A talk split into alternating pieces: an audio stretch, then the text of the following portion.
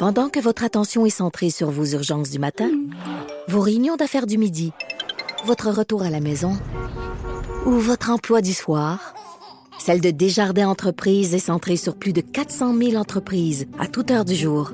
Grâce à notre connaissance des secteurs d'activité et à notre accompagnement spécialisé, nous aidons les entrepreneurs à relever chaque défi pour qu'ils puissent rester centrés sur ce qui compte, le développement de leur entreprise.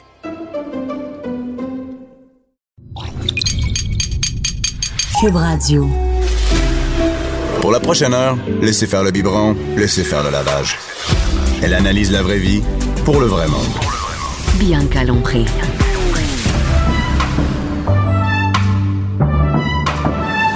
Mère ordinaire. Bonjour tout le monde, bien qu'à pris. Super contente d'être de retour à Cube Radio. Ça fait deux semaines que je suis pas venue ici, tu capote. Et euh, la semaine de relâche s'est terminée ce matin. Et euh, ben, c'est terminé ce matin. J'étais bien contente. Et euh, je me suis réveillée en panique à 8 heures parce que dans ma tête, il était 7 heures. On avancé l'heure hier. Donc, j'étais en panique à 8 heures. Vite, vite, vite, tout le monde, on s'en va à l'école. Et croyez-moi, ce matin, il allait avoir personne en retard à l'école. J'allais aller les porter moi-même quand j'ai vu qu'il allait avoir une tempête. Hier, je me suis dit, je vais aller chercher les clés de l'école, mais je te garantis, tout le monde va à l'école ce lundi matin. Mais euh, ce matin, je suis avec quelqu'un que lui, ça dérange pas, même si la semaine de relâche est terminée. Hein, Jonathan Garnier, le chef. Ça me le pas chef. tant que ça. Non, hein? Eh oui, mais non. Toi, ça change rien. Ben non, j'en ai pas. T'en as pas. J'en ai pas. T'es- T'en as pas. J'en ai pas. T'as-tu, euh, est-ce que t'aurais par hasard euh, donné des cours à des enfants la semaine passée? Tout à fait. Tout Ah à ouais? fait. On a eu des cours parents-enfants euh, toute la semaine. Moi, je sais, j'ai vu ça sur ton, dans ton horaire là, de, de, de- dans la guilde. Là. Pourquoi vous faites pas des cours juste pour les enfants? Moi, j'aimerais ça pouvoir aussi- juste non, ouvrir non, la porte. On en fait aussi. On en fait aussi. Ben là, les camps d'été, les camps d'été s'en viennent. Ah oui? Et euh, Faites on- des camps d'été? Ben oui, tu peux déposer tes enfants le matin, les reprendre la- le, le, le, le, Le vendredi soir? Non, en fin d'après-midi. Et euh, toute la journée, ils cuisinent. euh, des fois, on fait une visite euh, marché Jean Talon. Puis on Ah, c'est une bonne idée, ça. C'est? Vraiment le fun. On a des 8-12 et des 13-17. Donc, Oh, euh, très ouais, cool. ouais, on gère les problèmes des autres. Ouais. Avec tes yeux, on gère les problèmes. Toi, tu t'occupes des camps de jour? Non, je m'occupe plus des camps de jour. Non, c'est fini. plus. Non, j'ai une équipe pour ça. Puis c'est des gens qui C'est sont. quoi? C'est des animateurs, quand même. C'est des pas chefs, des chefs? animateurs. Donc, c'est vraiment des gens qui ont, et souvent, on va avoir une équipe, des fois un duo, c'est-à-dire quelqu'un qui a l'habitude de, de De gérer les des enfants. et quelqu'un qui a l'habitude de gérer la cuisine. Et comme ça, ça se passe super bien. Ils sont capables de passer toute la journée dans la cuisine? Toute la journée. Toute la journée. Puis vraiment, c'est que on leur, on a, on a compris qu'il fallait pas leur, euh, leur laisser du, du, du temps mort, puis changer d'activité à chaque fois, puis changer de recette, puis moi, il y avait un truc qui me dérangeait, c'est qu'il y a d'autres camps d'été ailleurs où ils préparent le repas qu'ils vont ramener le soir. Ouais. Ben, je te Et- dirais, c'est pas une si mauvaise idée que ça. Et non, moi, moi je trouvais ça horrible. Moi, j'ai trouvé ça horrible. On s'est posé la question, on a dit pourquoi pas. Parce que c'est comme si t'étais esclave. Ben oui, c'est son. c'est Ok, ses toi, t'as pas d'enfant. Ben non, mais c'est. Ben non, mais écoute, j'ai des nièces, je m'en occupe et tout. Puis là, moi, j'étais. Non, c'est pas vrai qu'ils vont faire Regarde, Le repas? C'est toi le parent.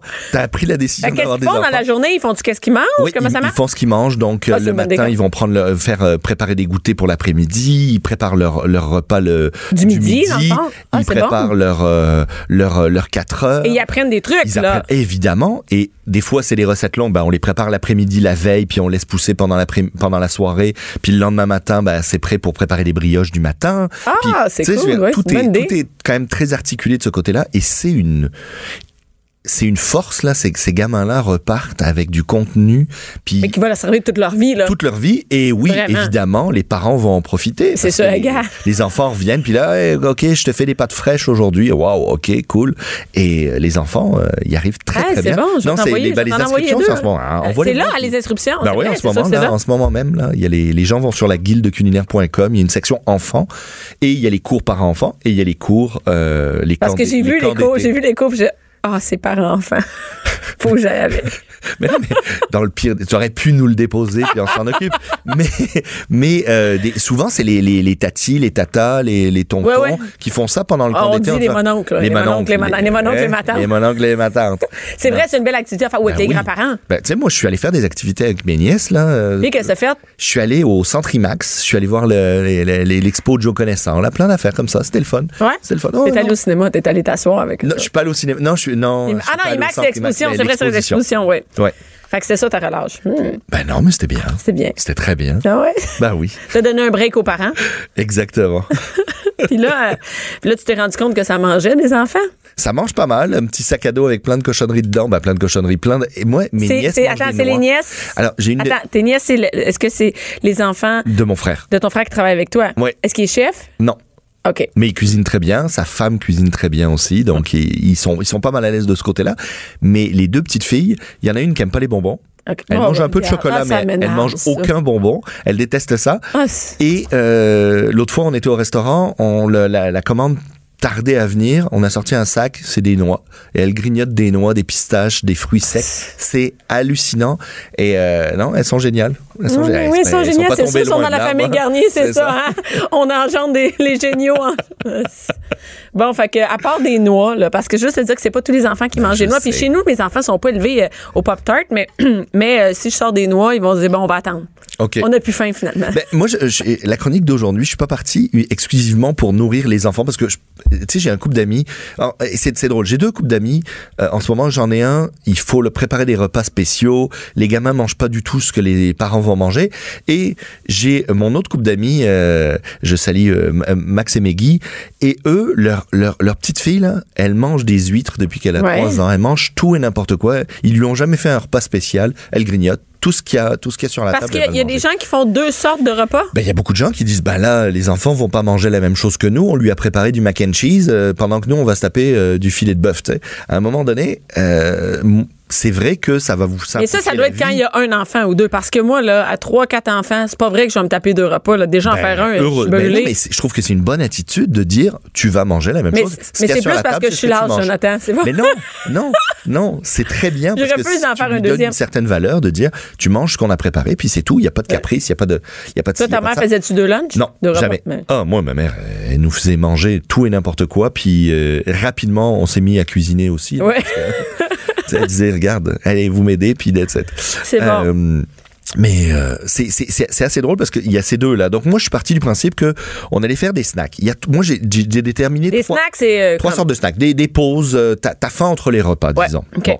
T'as la pause de- de- d'après-midi, là. Cet après-midi, vers 3h, 4h, Tout- avant de rentrer. Nous, nous c'est ouais, avant de rentrer euh, quand tu presque fini ta journée ou dans le char. voilà, Et les enfants, c'est quand ils reviennent de l'école. Tout à fait. Toi, tu vas avoir faim aujourd'hui. Qu'est-ce que tu vas manger? Évidemment, je Une te dirais que. OK, ça devrait pas, mais bon, t'as de la marge, toi, de ce côté-là, il n'y a pas de problème, on est bon. Mais en gros, j'ai déterminé, bon, il y a le 4 heures, il y a euh, l'apéritif, ce qui est avant le repas, d'accord? Un peu plus peut-être à l'européenne, mais on grignote Ouais. avant le Plus repas. la fin de semaine, je pense que Ouais, les gens ils ok, vivent ça. Ouais. Et il y a euh, le, le snack de soir. Là, Quand les enfants sont couchés. Ils sont couchés, puis là, t'as un peu faim. Essentiellement, ce snack de soir-là, le premier truc, c'est il faut pas que tu relances la machine. Donc, tu vas pas consommer beaucoup de sucre, tu vas pas consommer de vitamine C, tu vas pas consommer non plus des C'est quoi ça? Tu vas pas prendre de vitamine C? Ben, tu sais, euh, un grand verre de jus de pamplemousse, là, Non? ou manger. Ben, normalement, la Moi, vitamine C, je ça pense à hier, je me suis tapé la un vitamine gros. C, ça t'empêche de bien dormir. Ah oui? Ben, c'est comme la caféine. Donc, normalement, t'évites de prendre un café, t'évites de prendre de la vitamine C et t'évites de prendre des protéines qui vont être lourdes à digérer. D'accord? Genre? Donc, ben, de la viande. Tu sais, euh, Ben- se taper un. Non, mais il y a des. Ah oui, un c'est- ben non, un mais il y a des gars- de- hein, ou un sandwich au, au, au jambon. Ouais. disant, hey, Rose euh, beef, là. et non. Non, parce que ta machine, au final, ce que tu veux, c'est que ton corps ait le temps de se reposer. Donc, s'il digère pendant que tu dors, tu dormiras mal. Donc, on essaye d'éviter tout ça. On peut prendre, oui, le fameux verre de lait, si vous voulez vraiment qu'il devienne un, Un peu... verre de euh, lait. C'est non, mais pas, si c'est vous pas voulez- ça la collation, il manque quelque chose voulez, avec. Tu vas mettre une poignée de céréales si tu veux que ça soit un peu plus substantif. tu vas pouvoir évidemment euh, aller jouer avec euh, un peu de chocolat, les yogourts, euh, des, des choses relativement simples qui vont être, comme je te dis, ça va juste te calmer un petit Mais peu. Tu pars dormir là, t'as Ouais, pas mais, besoin. mais devant la télé, là. Oui. Ça c'est ça c'est autre chose. C'est autre chose, plaisir, tu- tu- Ça c'est les plaisirs Netflix là. Mange du chocolat, mange des popcorn, mange. Mais tu peux pas manger ça tous les jours, je veux Ben, dire. faut pas. Ben non, mais c'est Évi- ça. Évidemment, mais ça ça sort de ma chronique là. Ah, OK, c'est bien. OK, excuse-moi. Excuse-moi. La semaine prochaine, je vais t'avertir d'avance. Par contre, les, euh, les snacks d'après-midi, et là tu les connais, bon, fromage, noix. Mais c'est toujours la même affaire. Euh, oui, mais tu peux les faire maison. Tu peux faire tes propres barres, tu sais, au lieu de te faire une plaque de barres tendre là, ça se fait vite et c'est bon. Ça se fait vide- vite. et ça te vide les, ça te vide les- le, le placard là. Euh, Ça se fait vite. C'est pas si long que ça. ça prend, Genre, euh, c'est quoi pour toi rapide? Honnêtement, c'est une demi-heure grand Ah, c'est pas max pire, une et demi-heure. t'as- tu peux avoir des barres pour facilement peut-être deux semaines. Donc ça se fait quand même assez vite. C'est non, ça quand même, j'avoue, je Ouais, pensais pas. Mais je ça vais reste que attendre ta recette. Bon, parfait. Je vais te trouver ça. je vais te faire, je vais t'écrire ça. Et euh, du hummus, par exemple, les gens achètent beaucoup de hummus. Ouais. Moi, je vous dirais, faites votre hummus parce que c'est super simple. hein. Tu sais, du hummus là, c'est des pois chiches. Tu, ouvres, tu ouvres une canne, tu les rinces. Mhm. Oui. Tu rajoutes un peu d'ail, tu rajoutes de l'huile d'olive, du jus de citron Oui, et du tahini. t'écrases tout ça. Tu pars tout ça dans le robot, tu blends, tu te fais une belle, euh, tu vas assaisonner et c'est fini. Mais- Et ça, tu vas pouvoir le garder pendant au moins une semaine au frigo. Sinon, tu peux le portionner et le mettre au congélateur. Mais ce que je me demande, c'est c'est quoi la portion des enfants qui mangent l'humus? Tes enfants mangent pas de hummus Pas très. Mais attends, Ben, j'en sers. La table, c'est pas parce les- que j'en sers pas, là. Tu peux les twister tes hummus là. Tu peux. Mets du chocolat. Peut-être pas le chocolat, mais, mais- mais, tu sais, s'il aime particulièrement les olives, bon, bah, tu fais une, une, tu vas rajouter des olives dans ton hummus, tu vas le twister un peu pour que ils aillent et aimer un petit peu certaines des saveurs. Mais je voulais surtout revenir sur l'apéro parce que il y a un truc où c'est drôle. On voit beaucoup de pays européens où il n'y a pas vraiment d'obésité et pourtant, tu sais, en Italie, là, c'est des repas à plus finir, c'est des portions, ça arrête pas, il y a des plats euh, euh, qui, qui se suivent et on, on voit les antipasti, on voit euh, secondo, primo, etc. Tu sais, je veux dire, tu vas manger des pâtes, tu vas manger de la viande. Attends une minute. Oui, mais on- je vois rien transformer aussi. C'est ça la différence. Premier C'est truc, que, très bien vu. C'est rare que des- Très- c'est rare qu'il y a des pizzas congelées ou qu'il y a des fait. lasagnes préfaites. C'est du fait maison. Ben oui, c'est ça. Deuxième chose, il y a ce, ce principe des antipastes. Moi, je me suis posé la question et en réalité, j'ai fait une recherche là-dessus et tout ce qui est euh, à base de vinaigre et à base de moutarde va sou- souvent déclencher, euh, on va dire ça, c'est ton starter de digestion. Donc, on dit souvent que si dans ce que tu vas manger à l'apéro, tu es capable de manger un peu de moutarde, par exemple, ben, la moutarde va préparer un peu ton estomac à démarrer ton système pour avoir une bonne digestion pour la suite. Donc, alors, est-ce que ça a un, lien direct? Je sais pas. Par contre, si vous avez l'option de, de, de manger un petit apéro, oui, on sort des petits oignons marinés, on sort une petite quantité de charcuterie, une petite quantité de fromage. Moi, je préfère manger le fromage en apéro que le manger euh, en, en troisième Hey, service avant le fin, dessert c'est- parce que Hey, ça finit plus. ça finit plus, c'est ça. Donc, on mange un peu de fromage au début euh, et Mais souvent... c'est super facile à faire. Sais, en plus, facile. Tu Ben prends, oui. ta, tu prends ta plaque en bois, t'as ta un truc, je mets tout ça là-dessus. Ouais, J'en ça- fais même aux enfants, moi. La planche en bois, c'est couronne nord de Montréal, couronne sud. Bon, hein. gars. Montréal, on sert plus ça. regarde, mon en ça, bois. regarde, t'as même pas d'enfant. hein. La vérité, c'est que je le mets sur la table une fois sur deux dans une assiette avec des bonhommes dans le fond. Mais non, mais ça, ça va. Non, mais tu mets ça sur la table. Pour vrai, les enfants ont vraiment l'impression que c'est quelque chose de spécial. Moi, je mets la. Bon, OK, même si je suis à Rosemère, ça arrive nord. Bon, je mets ma plate en bois, puis je mets mes charcuteries là-dessus avec du raisin puis des, des fromages. Les enfants sont super Exactement. contents. C'est comme, oh, quelque chose un peu de raisin. Mais après, ça peut être de, de se donner une règle, de dire faut manger un petit peu de tout Ouais. pour les enfants. Dire bon, tu dois prendre un raisin. Après, tu as le droit à une demi-tranche Ouais. de jambon cru. Le jambon cru, là, si vous avez l'occasion de le prendre à la coupe au supermarché, vous demandez à votre boucher ou à votre charcutier de le couper encore plus fin que ce que vous trouvez dans les. euh, donc, ça fait comme une espèce de chiffonnade. C'est ça. va faire une petite chiffonnade, mais. Juste, c'est juste la petite touche de sel qu'on cherche. C'est pas la grosse tranche de jambon épaisse là. Donc on prend vraiment une chiffonnade très très et du prosciutto très très fin aussi. Donc un petit peu de prosciutto, une olive verte, un petit oignon mariné, un petit bout de fromage, puis hop là, on est prêt à attendre un petit peu plus longtemps. Donc c'est plus de, si vous voulez vraiment faire attention aux portions, ben, c'est de portionner tout ça avec les enfants, puis de faire une espèce de, de petits, euh, de, des, des mini assiettes, chacun sa portion. Puis souvent, le truc qui est génial, c'est qu'on mange en moins de, en beaucoup moins que 20 minutes. Et notre estomac, avant de nous dire A besoin t'es plein, il a besoin d'un minimum de 20 minutes. Donc, si on étale, et c'est pour ça que c'est bien de manger une entrée, de manger un plat, parce que si vous mangez une petite entrée, ben là, votre cerveau commence à dire, OK, tu commences à être plein. Là, le plat arrive, on prend une petite portion et on a souvent l'habitude de prendre une grosse poitrine de poulet au complet. Ben, si j'ai pris une petite entrée avec une autre sorte de protéine, bon, ben, j'ai peut-être pas besoin d'une poitrine Mais au aussi, on complet. a- on- non, mais quand on a des enfants, on se dit, mais on va gâcher leur souper. Ça va scraper leur souper, mais au contraire, c'est-à-dire qu'on va les diversité, aider. Ouais. diversité alimentaire. On mange un petit peu de tout, puis on se rend là, puis c'est, c'est- ça, ça aide beaucoup. Ça aide vraiment beaucoup de ce côté-là. Et j'ai vu tu as écrit euh, maïs soufflé. Ouais. Qu'est-ce que. Le maïs soufflé, c'est un bon, euh, c'est, une, euh, J'en ai mangé hier soir mais avec mon verre de c'est, bon pour la santé. Évidemment, s'il est bourré de beurre, bourré de sel, c'est un problème. Mais, si vous Mais on peut en mettre un peu quand même. Ben oui, Euh, mais si oh. vous faites, mais tu sais par exemple, fais-toi un maïs soufflé à la maison, tu rajoutes une petite touche de sel ou une petite touche de parmesan dessus, tu râpes un peu de parmesan frais, tac, ça va venir le saler juste ce qu'il faut, et au final, tu es en train de manger quelque chose qui est, qui est plein de fibres, qui est bon, Et pour les enfants aussi, c'est une bonne idée de collation Ouais. de retour d'école. Bien sûr. Les autres sont vraiment contents. Ils se bourrent plus rapidement avec ça qu'avec, euh, qu'avec, et il vaut mieux ça que des cochonneries, mais le prenez pas super sucré ou super salé parce que. C'est sûr qu'au euh, caramel. tu sais, et euh, après, c'est des, c'est des histoires de jus. Moi, je suis souvent surpris. Moi, Les jus? Moi, les, mes, mes nièces, là, c'est de l'eau. Il n'y a pas de Elles jus, ont moi des- non plus, il y a juste du jus d'orange le matin. Jus d'orange le matin, oui, mais un petit verre. Mais- Tu sais, parce qu'on a l'habitude, même en tant qu'adulte, t'es- t'arrives au brunch le matin, puis tu te dis, ah, je vais me prendre un grand verre de jus d'orange. Quand dans ta vie, tu manges 8 oranges, tu mangeras jamais Ben 8 non, oranges ben d'affilée. Ben, pour faire ton grand verre de jus, il y a 8 oranges Ben, dedans. tu sais, Jonathan, c'est comme le raisin, hein, c'est comme le vin. Je mange rarement 50 grammes de raisin, mais je suis capable de boire bien du vin. Non, mais ce que je veux dire, le problème, c'est que dans ton jus d'orange, il y a le sucre de 8 oranges. Ouais. Tu sais, parce que on, on prône le, c'est 100% jus, non fait de concentré, et c'est très bien, c'est Ouais. beaucoup mieux que d'acheter des, des cochonneries. Mais c'est du sucre en grosse quantité. Donc, il faut juste doser un petit peu puis prendre conscience. Mais de le jus au snack, je pense pas que c'est nécessaire. Là. Moi aussi. Pour les je pense enfants pas du tout, du tout que c'est nécessaire. Et après, le snack peut être aussi une petite étape de, euh, avant les devoirs, on prend le temps de faire une petite recette rapide. Tu sais, on prépare de la, de la pâte à crêpes euh, la veille ou l'avant-veille pour un repas. Tu sais, je te- je te- on a parlé de crêpes l'autre fois. Tu prépares des crêpes salées.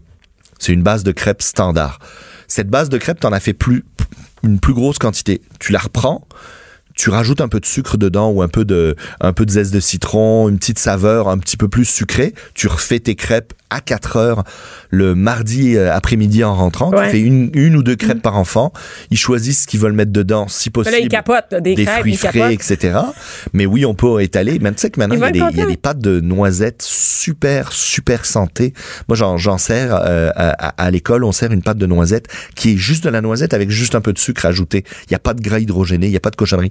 Ah oui, c'est sûr, si vous laissez le pot au, au, au- dans, le, dans le placard pendant euh, trois semaines, il, le gras va sortir. Non, mais que t'as pas, ça reste pas, ça reste Voilà, pas bah, trop, c'est ça. Je, te. Et c'est juste hallucinant ce produit-là. et là, tu sers ça à tes enfants Ou, ou à toi-même. Et au final, bah, t'as as du fun avec. Mais écoute, des crêpes Hein, aux bien, collations, hein? on va dire que mes enfants.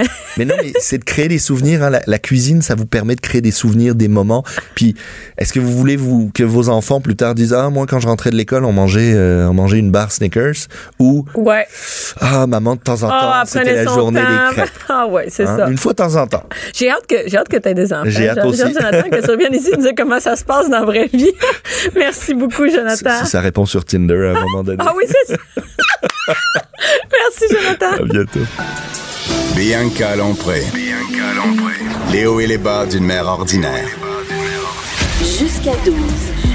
Mère ordinaire. Cube Radio.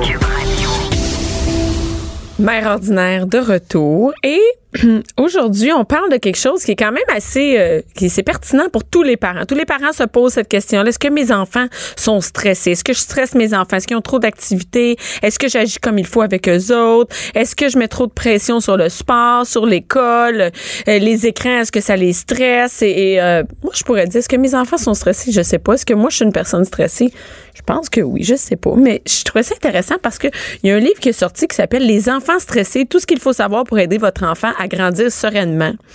Et sereinement étant quand même assez important. Et, et comme parent, moi, je trouve que ça vient me chercher. Donc, je voulais en parler avec l'auteur, qui est Nathalie Parent, qui est psychologue spécialiste de l'enfance et de la parentalité. Elle est au téléphone aujourd'hui. Allô, Nathalie? Bonjour Bianca. Nathalie, merci d'avoir pris le temps de, merci de prendre le temps de venir euh, nous parler euh, de ton livre. Et Nathalie, est-ce que tu as des enfants? Oui. T'as combien d'enfants? enfants. T'as trois enfants. Donc, Ouais. t'es dans ma gang. Ils ont quel âge?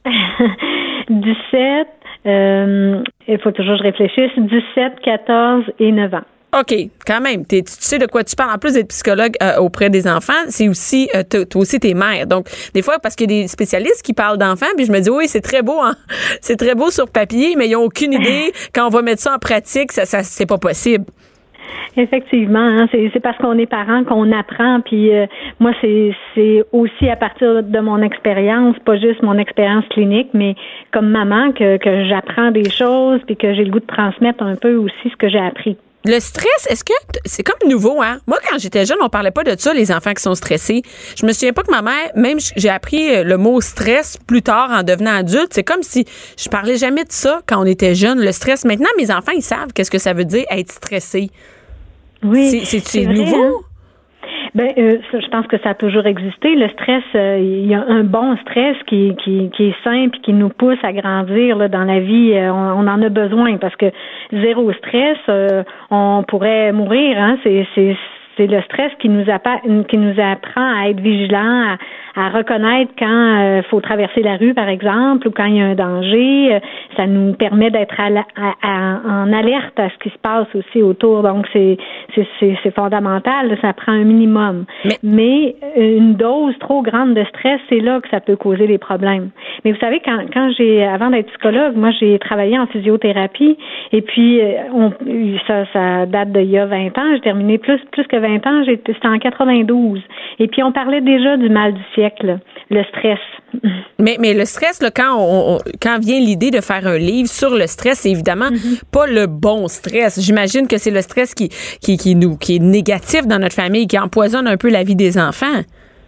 C'est sûr que euh, je parle des moyens de prévenir le stress chronique qui, qui fait que le, le stress chronique, c'est ce qu'on appelle le moins bon stress, là, qui fait qu'on peut arriver en épuisement, euh, qu'on développe des, des, des troubles de comportement, de l'hyperactivité, par exemple, qui peut nous amener aussi à vivre de l'anxiété beaucoup. Donc, euh, moi, c'est ce que je rencontre aussi autour de autour de moi, puis dans ma clinique, hein, euh, des enfants euh, qui vivent beaucoup d'anxiété, des troubles de comportement, de la difficulté à gérer les émotions. Bon, c'est ce que je reçois beaucoup, puis on voit là comment les éléments de stress peuvent venir nuire. Et, et, nous, comme parents, comment on fait pour savoir si notre enfant. Même moi, je me suis posé la question avant d'entrer en onde. Me dis, mes enfants sont, sont-ils stressés? Pe- peut-être parce que moi, je suis du genre. J'ai l'impression parce que moi, je suis du genre Mes enfants vont être nerveux, vont être stressés par moi. C'est-à-dire que je vais mettre de, de la pression ou je vais être plus, euh, je sais pas comment dire ça, plus nerveuse que les autres. Donc, je transmets ce stress-là. Et, et là, je me pose la question mes enfants sont-ils stressés? Comment, comme parents, on peut savoir si nos enfants sont stressés? Oui, ben ce que vous décrivez là, Bianca, c'est hein, comme la- le, le, le, fond de la personnalité, hein, la personne un peu plus nerveuse, plus aux aguets, euh, mais, mais ça, ça fait des personnes vivantes, agréables à côtoyer. Hein. On veut pas enlever ça, on veut pas éliminer ça. ça vous allez le transmettre à vos enfants, puis c'est, parfait. Ça va faire des personnes un peu plus vivantes, euh, qui bougent et puis qui sont. euh, mais ça, c'est pas, c'est pas Mais il négatif. faut pas, mais ça peut quand même aller du côté négatif. Et comment on fait pour savoir si on, Absolument. on- on- si on nous-mêmes on, on amène un stress chez nos enfants? Ben, c'est plus comme la quantité de stress que, qui, qui peuvent euh, euh, qui peuvent nuire. Donc, euh, tous les événements de stress qui peuvent arriver, puis qu'on n'est pas à l'écoute. Par exemple, la rentrée scolaire, c'est un moment où euh, les enfants sont très stressés. C'est un stress, c'est normal. Il faut comme le normaliser, le dire. C'est hein, juste nommer aux enfants que c'est vrai que c'est stressant. Euh, ça se peut que quelques jours avant la rentrée scolaire, il y ait plus de difficultés à, à aller dormir, ils veulent pas aller se coucher, bon, tout ça.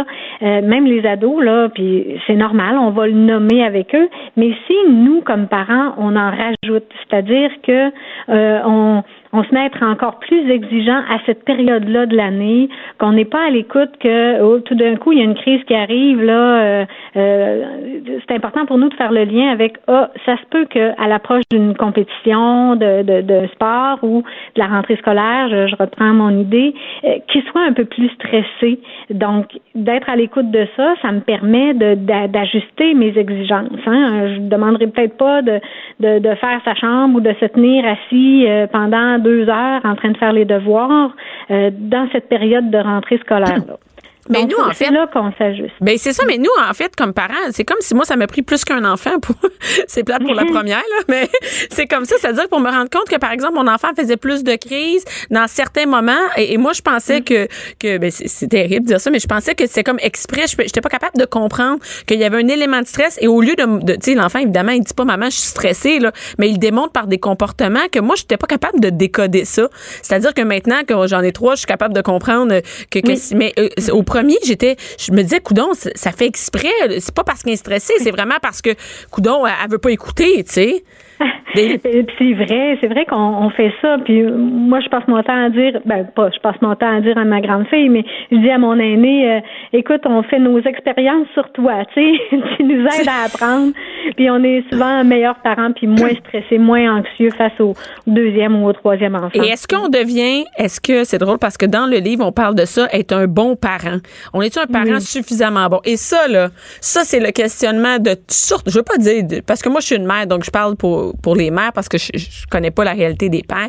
Mais moi comme mère, je suis constamment en train de me remettre en question. Est-ce que ce que je fais c'est correct? Est-ce que je suis une bonne mère? Est-ce que ma famille est une bonne famille pour mes enfants? Est-ce que euh, est-ce qu'on agit correctement Et comment on fait pour savoir si on est un parent? Puis c'est bon parce que c'est écrit? Ben c'est bon, c'est bien parce que c'est écrit suffisamment bon. Donc on met pas Oui. tu sais, comme le parent parfait. Mais est-ce qu'on est suffisamment bon pour nos enfants? Puis moi, j'ai fait le petit test et je me rends compte, c'est pas, pas tant demandant d'être un bon parent. hein. Ben pas tant, c'est ça. C'est souvent qu'on se met beaucoup de pression, mais un point important que vous venez de dire, c'est de se remettre en question, c'est fondamental quand même. Hein? Ça nous aide à vouloir être un meilleur parent. Ce qui veut pas dire qu'il faut absolument penser qu'- qu'être parfait, c'est ça, être un bon parent. Non, hein. il y a des, euh, il y a une psychologue euh, qui avait élaboré cette notion-là de la mère suffisamment bonne. C'est elle qui aide son enfant, son enfant à grandir. Puis c'est quoi être suffisamment bon? C'est euh, bon de faire des erreurs, puis de le voir qu'on a fait des erreurs, qui sont pas nécessairement des erreurs, mais des apprentissages. Par exemple, mettre un délai quand, dans la réponse, quand, quand le bébé est tout petit, on répond rapidement, mais plus il grandit, plus on, voit qu'il est capable d'attendre, puis qu'on n'a pas à, répondre tout de suite à sa demande. Hein? Donc, créer des, moments de, patience, d'attente, c'est bon. Euh, ne serait-ce que aussi quand, on se fâche, parce que tous les parents, là, c'est normal d'arriver à perdre patience à un moment donné. C'est, c'est même sain. Hein?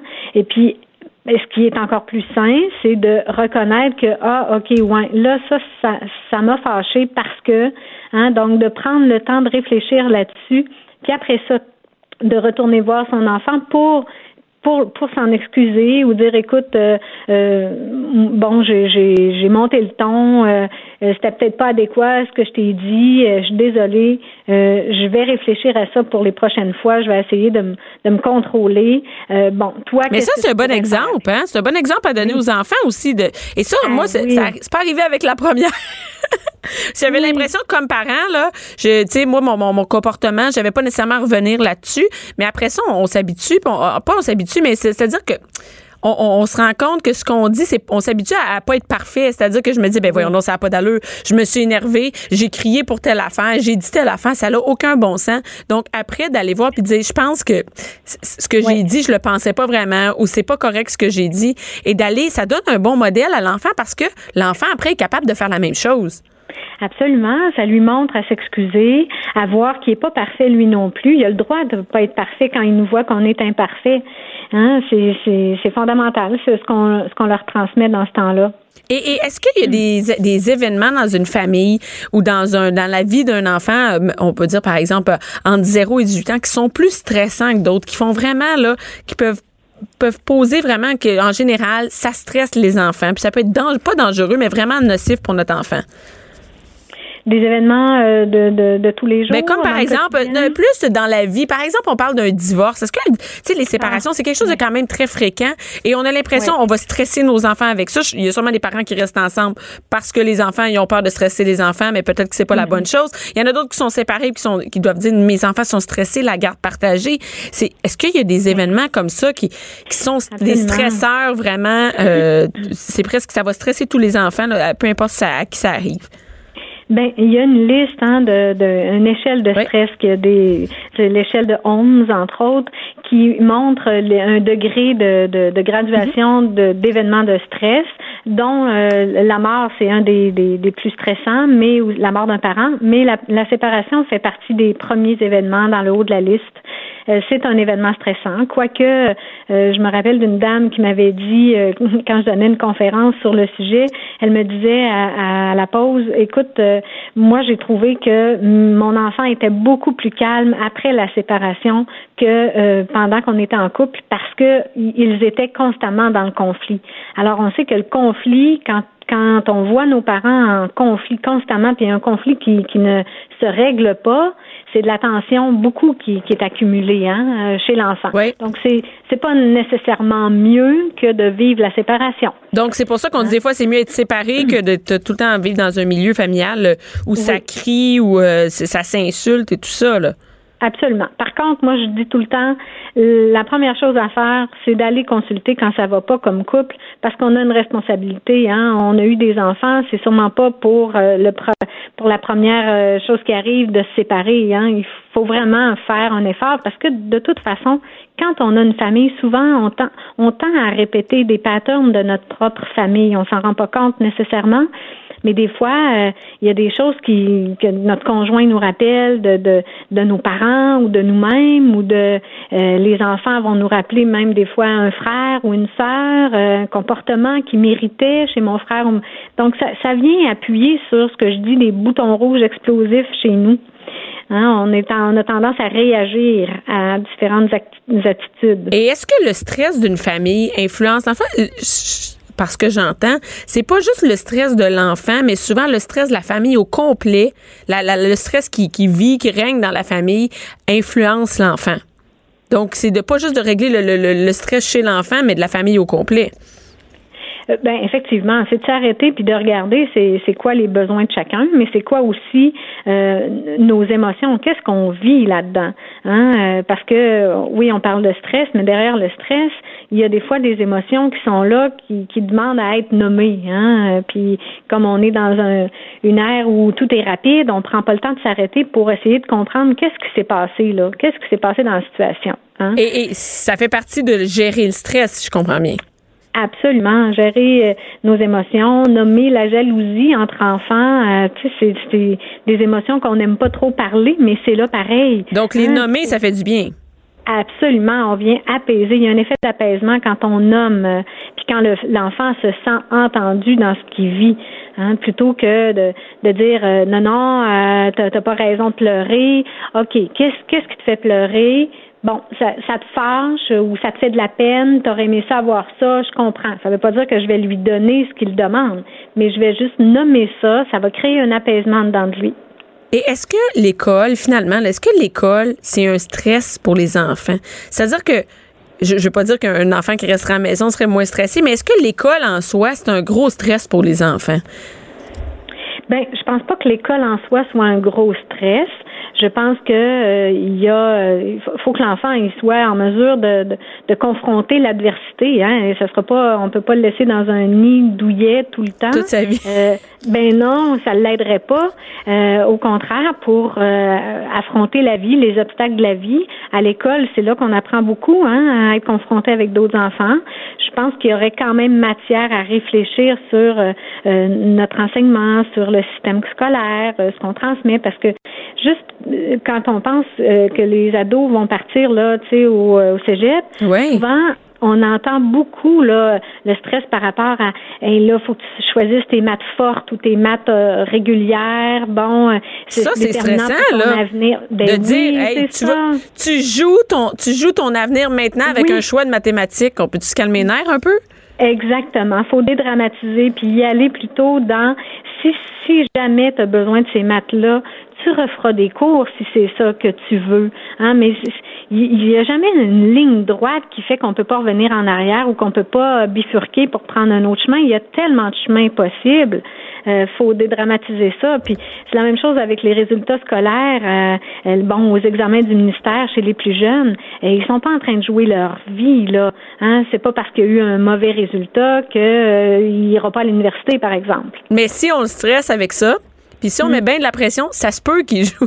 Moi, je me suis rendu Oui. compte que finalement, si on, on démoralise l'enfant avec l'école, puis on le dénigre, que l'estime de soi est plus important finalement que, que le stress d'un d'un examen ou d'un résultat, tu sais. Tellement, tellement. Puis il faut leur laisser à- à- aux enfants euh, le ressentir eux-mêmes s'ils sont pas contents. Si nous on en rajoute, euh, on rajoute un peu de pression sur eux. Donc aussi bien le- les accompagner plutôt que euh, de les moraliser euh, au niveau des résultats. Ben, merci beaucoup, Nathalie Parent, euh, de ces conseils. Et je, je conseille vraiment le livre Enfants stressés, tout ce qu'il faut savoir pour aider votre enfant à grandir sereinement aux éditions Michel Lafon. Merci, Nathalie. On va essayer, on va essayer de, de mettre en application ce qui est dans votre Merci livre. à vous. Merci. Bianca Lompré, Bianca Lompré. la voix des mères du Québec. Cube Radio. Hey, on change de sujet. Complètement, complètement. Je suis avec Jean-Philippe Daou, qui est journaliste web. Exactement, journaliste web. Je suis journaliste web et, là, il y a quelque chose au Journal de Montréal, oui.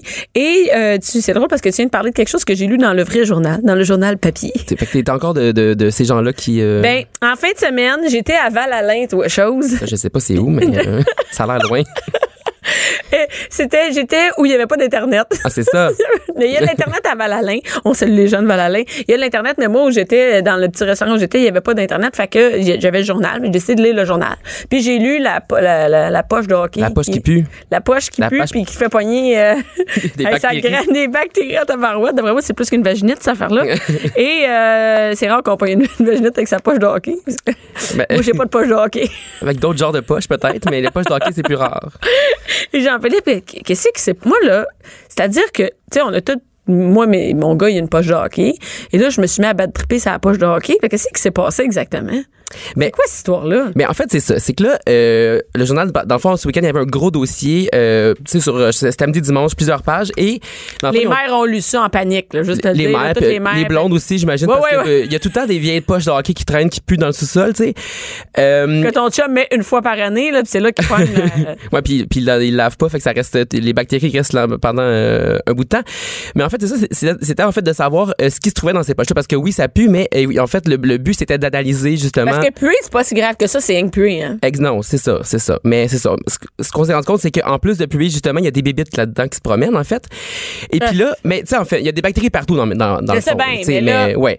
Fait que là, dans le fond, ce qu'ils ont fait, euh, c'est qu'ils ont, ils ont sélectionné cinq, euh, euh, cinq pièces d'équipement, dans le fond, appartenant à sept joueurs différents. OK, parfait. Puis là, ils ont comme pris un genre de, de cure-pipe, un genre de, de, Puis là, ils ont frotté ça, puis euh, ils, ont, ils ont- en fait, ils ont analysé ça, ils ont fait une espèce de d'analyse bactériologique. ouais, ouais.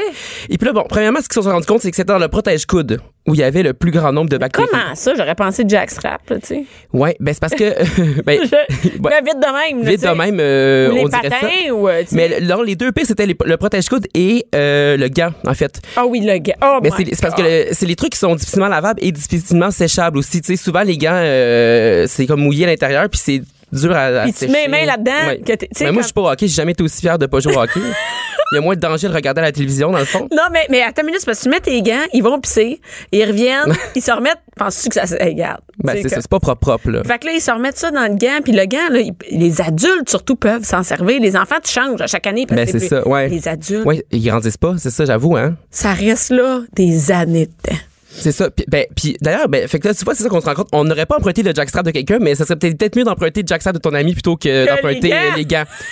mais justement, tu parles de on le lave pas. Le monsieur, parce que dans le fond, c'est euh, c'est le, le, le protège-coude de un des joueurs, dans le fond, qui, qui était qui, qui était le plus infecté de bactéries. Là. Puis lui, il a euh, avoué qu'il lavait jamais, dans le fond, son protège-coude, puis qu'il le laissait tra- traîner dans le garage. Fait que, tu sais, c'est pour c'est c'est sûr On qu'il a-tu s'aide pas. on a-tu, euh, les identités de. Non, ben, on a, on, ben, on a, on a les, mais on sait pas c'est celui de qui, dans le fond. OK. C'est ça l'affaire. Et puis, mais dans le fond, ils ont retrouvé 40 000 bactéries vivantes sur une surface de 100 cm carrés dans le protège-coude de ce monsieur-là. Écoute. Puis ce que ce qu'il disait, dans- ce que ce qu'on apprenait dans le journal, c'est qu'il y en aurait vraiment beaucoup plus parce que là, comme je te disais, ils ont, ils ont pris un genre de, de, de coton-tige puis ils ont comme frotté pour l'analyse. Mais il disait que si mettons il avait coupé un bout du protège, Un pouce euh, carré, hein? un- Moi, ben, sur le site, ça dit un pouce carré jusqu'à 10 milliards de bactéries. S'il coupait puis il l'analysait vraiment comme de façon exhaustive, euh, c'est c'est Oh comme la pointe de l'iceberg, le 40 000 euh, bactéries Ah, vivantes. sacrifice, OK. Mais là, ce qui est, là quand même, je- le chiffre est impressionnant tout ça, puis oh, ça a l'air bien dégueulasse, mais faut quand même être rassurant là parce que euh, la plupart du temps, ces bactéries-là sont inoffensives. en OK. fait. Ben oui, ça Euh, oui, c'est ça. c'est quand même euh, faut, faut rassurer parce qu'ils ils ont interviewé un microbiologiste là, dans le journal puis lui ce qu'il disait c'est que euh, les bactéries sont pas nécessairement problématiques pour la santé. Euh, souvent sont juste problématiques pour le nez dans le sens qui pue. C'est ça le plus c'est- gros problème. ok.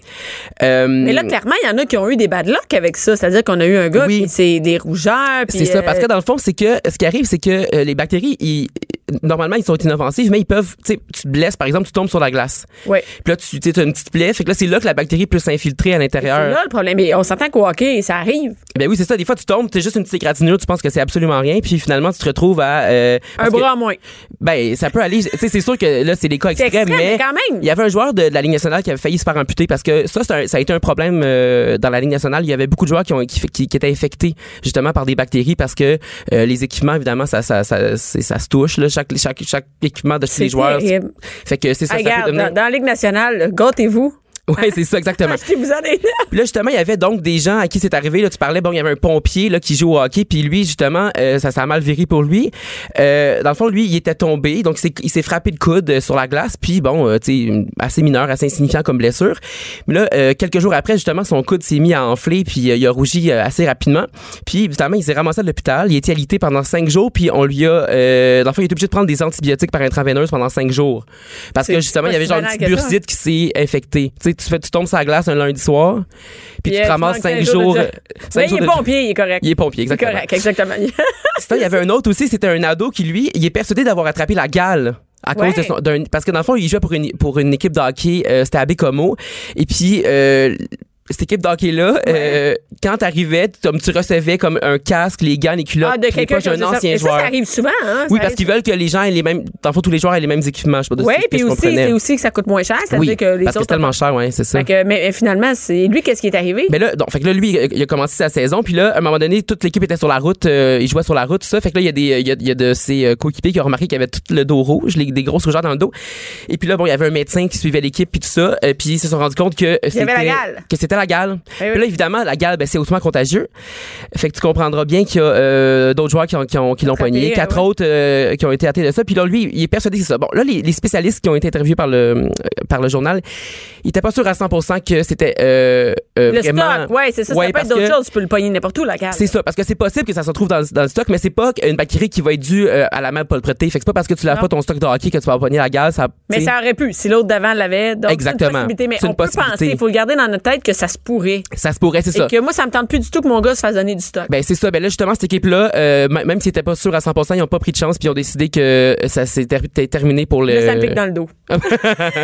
ouais, ça c'est comme quand quelqu'un dit a des poux là. Tu commences à me gratter sa chaise. Ben je suis pas hockey là, c'est tout ce que t'as à faire. Donc euh, voilà pour euh, ce grand Hey, dossier-là. euh, non, mais c'est intéressant, surtout pour les mères qui ont des jeunes, euh, puis les, les filles aussi. Hein, qui... Ouais, fait, fait- fait qu'il faut, il faut les laver plus souvent. Dans le fond, c'est ça qu'on se rend compte là, Qu'est-ce les- que les- c'est? la- le stock de hockey. Ouais, puis euh, après ça, tu vas parler quoi d'Ottawa?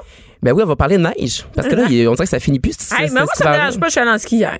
Ben oui, j'ai vu ça sur Instagram. Ouais, sur Instagram, ça s'est pas passé. C'était compliqué de se rendre, par exemple. C'est se rendre, c'est se rendre, elle a fait oublier son manteau. Ok, c'était vrai ça. C'est vrai. Ben non, qu'est-ce que tu penses? C'est des jokes? Ben je sais pas parce qu'après ça, j'ai vu avec un manteau. On est allé, on, est à- on a arrêté d'acheter un manteau à 70% de réduction, une maudite Ah, chance. que- mais écoute, ben, euh, je suis là, c'est écoute, j'ai investi un 40 pièces, unisexe, c'est bon pour tout le monde. Si quelqu'un 40 l'oublie- piastres? Ouais, 40 pièces, 70% de réduction, faut le calcul. Toi, là, tu, me bon. dis, tu me diras où c'est que tu magasines? C'est ça. Et, euh, et Ben, c'est ça, ça. donc euh, je, pas suis juste, vraiment- je suis euh, contente du ski, je suis contente de la neige, j'aime ça encore. Ben oui, moi aussi. euh, c'est moi les moins 40. En tout cas, à a un monsieur, il y a un monsieur qui est moins content. Oui, parce qu'il a neigé beaucoup à Ottawa aussi. Puis lui, euh, euh, ben, en tout cas, là, ça va, ça, va- ça va pas du tout. Parce que. euh, Ça va pas du tout. Moi, je comprends pas comment c'est possible, mais bon. Euh, donc, ce monsieur-là, il est resté emprisonné euh, très, très longtemps dans sa maison euh, parce qu'il y avait trop de neige. En fond, la neige bloquait son entrée de cours, son entrée, sa porte pour rentrer chez eux, puis l'espèce de trottoir en avant. Fait que euh, il a décidé de rester chez eux pendant comme de longues semaines. On n'est pas trop sûr, là, c'est exactement combien de temps, mais c'est très, très long. Et puis là, c'est la police d'Ottawa qui a raconté ça sur Twitter ce week-end. Donc, euh, dans, dans une il y avait comme 4-5 tweets, il disait avoir secouru donc une personne âgée euh, en secourant la neige. Donc là, euh, eux sont arrivés sur les lieux, ok? Puis là, ils ont dit euh, bon qu'ils avaient euh, trouvé, et là je cite, la neige d'un hiver entier accumulée dans l'entrée.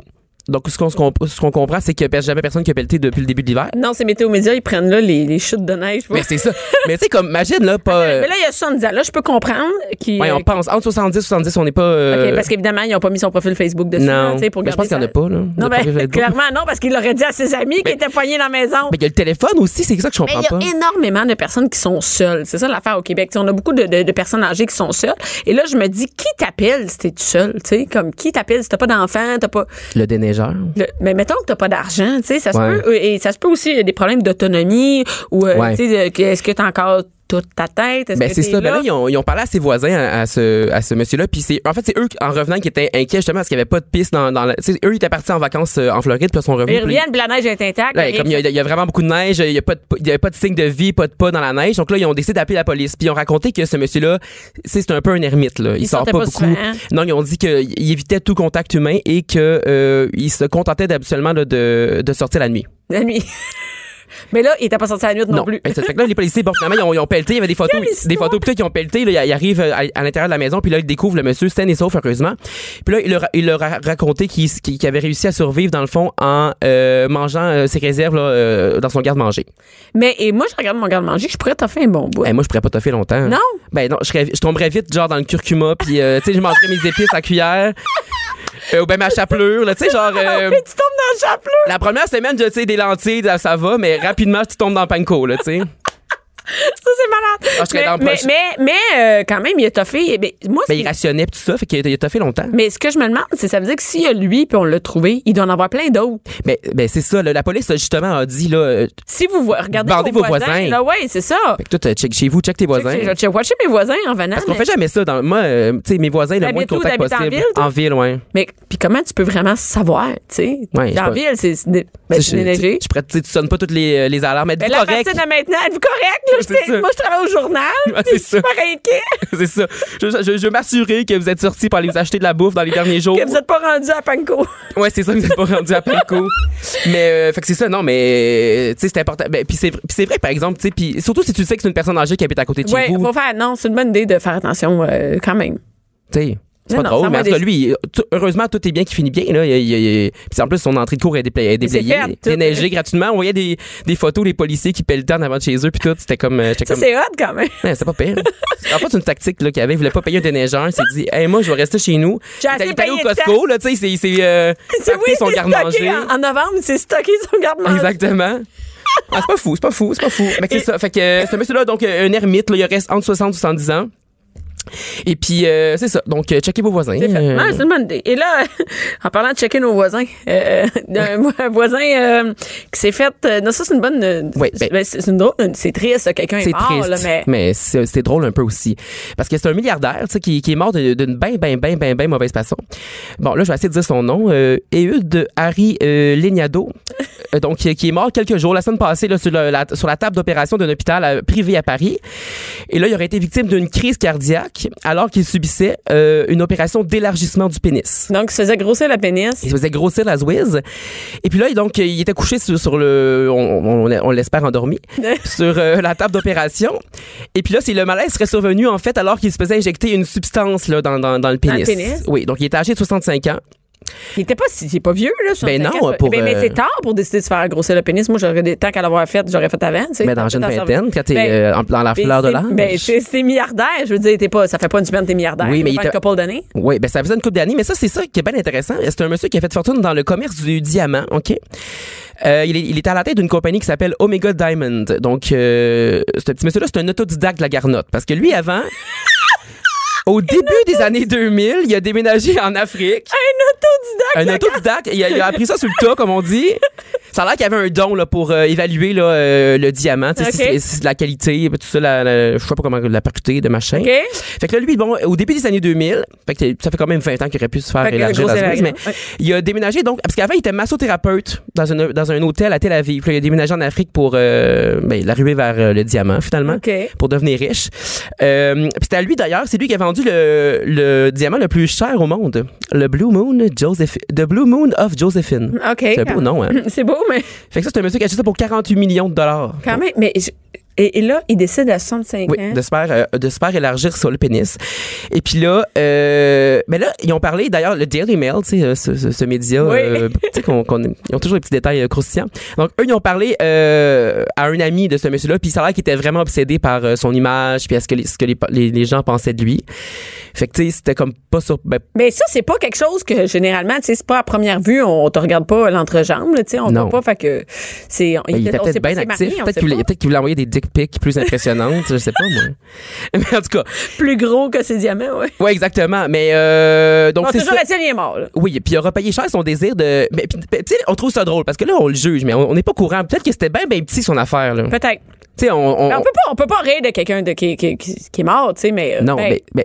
En plus, on le connaît. on le connaît pas. Ouais, c'est ça. Mais qu'est-ce qui est drôle, mais qu'est-ce qui est pas drôle, mais qu'est-ce qui est euh, dramatique, euh, je dirais, c'est que, tu sais, toute, toute sa vie, il, aura vécu insatisfait de son pénis.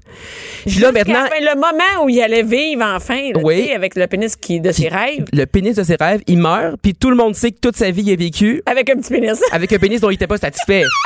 C'est triste, là. Mais en tout cas, sa compagnie a dit, là, tu sais, a salué son, son, son, Son pénis. euh, son, son pénis en disant que c'était un homme extraordinaire, un visionnaire, machin, machin. Et puis, euh, c'est ça. Comme, euh, on- on- moi, je, je pense qu'on devrait leur- lui envoyer nos condoléances. Oui, oui. Puis le sac de chips, puis comme le, le spécifié sac de chips, je pense que c'est ça. C'est ce qu'il faut retenir, c'est qu'il est mort comme il a vécu, insatisfait de son pénis. mais riche. Puis c'est là qu'on se rend compte, hein, Bianca, que l'argent fait pas le bonheur. Non, non. Peut-être qu'un gros pénis, ça fait le bonheur, mais on le saura jamais. Il est mort avant. Ah ouais, mais tu vois, c'est un choix entre un super gros pénis Ouais. et vivre pauvre ou être riche et avoir un petit pénis vraiment riche. Riche comme lui, qu'est-ce que tu choisis? Euh, ben, je pense que euh, normal. euh, Tu vois, normal puis moyen, ton, ton ben, argent? de toute manière, là, milliardaire, qu'est-ce que tu fais avec ça? Tu, tu- tu penses que tu peux te payer tout ce que tu veux, puis finalement, tu te payes euh, ce que tu mort. veux, puis tu meurs. Fait que non, non, je prendrais euh, la pauvreté puis la, la, la, la, la verge normale. la verge respectable. OK. Et, euh, et rapidement, en terminant, justement, avec ton argent, tu pourrais t'acheter une chip. si riche. Exactement, parce qu'il y, a- y en a un, il y a un Gatinois qui a des idées de grandeur, euh, qui veut devenir, euh, j'imagine, lui aussi milliardaire. Donc, il s'appelle Jonathan Daniel Duchesne, ce, ce cher monsieur-là, et Si, là, c'est quelqu'un au- qui est au Québec. de mon hood à De ton Gatineau. hood, ouais. Donc, lui, il essaie de vendre une chip dans laquelle il y a comme une espèce de trou. Un genre de trou qui a la forme de la silhouette de Jésus, OK? Je sais pas si tu me suis. Je suis une parfait. chip. Tu sais, des fois, on regarde une chip, tu sais, hey, Ouais, puis là, c'est comme à l'intérieur, il y a comme un. Ouais, mais c'est comme à l'intérieur, il y a comme Ouais. une espèce de, de, de, de, de trou, c'est ça? Donc, une chip ostentatoire. Et puis là, avant donc- ça, il vend ça 3 piastres, quoi. Non, c'est ça. Comment tu penses qu'il vend ça, cette chip-là? Je sais pas, mettons, mettons 15 piastres. Non. Il- OK, 20, ça doit- 1234 dollars. Mais là, il essaye de la vendre. Il, pas. Je l'a pas dire, vendu. Non, il l'a Elle pas est à encore vendre vendu. sur quoi? Elle est à vendre sur Facebook Marketplace. Donc, vous invite à Ah aller. oui, mais là, ça, c'est la pire place de trouver de la crap. Ben oui, de la grosse crap, ben, une chip. Mais d'ailleurs, tu sais, en plus, ça a l'air d'être une chip euh, originale. Tu sais, donne-moi une petite saveur, une, Doritos, je sais pas. mais En tout cas, C'est Euh, une nature, quoi, tu sais-tu? ben, ça a l'air d'être nature. Peut-être c'est le vinaigre, mais ça a l'air assez basique. Parce qu'en plus, ça va devenir molle rapidement, là. C'est-à-dire que si tu Ben amené je une sais. chip, moi, je sais pas, t'oublies ça sur le comptoir, le lendemain, elle est molle, là. Il peut peut-être la mettre sous vide, mais là, j'imagine qu'elle risque de se briser, puis euh, elle voudra pas c'est de la grand-chose. job entretenir une chip. c'est de la job. Puis d'ailleurs, il me semble qu'habituellement, c'est comme sur des grilled cheese qu'on voit. euh, oui, c'est grilled cheese, on voit souvent des trucs dans Il y, a- il y a souvent des, des gens qui vendent ça. Mais j'en ai pas vu sur le marketplace. Mais là, lui, en tout cas, euh, il, a, il, est, il est comme la fibre entrepreneuriale parce qu'il Ouais. a lui-même contacté le sac de chips Ah, pour vrai?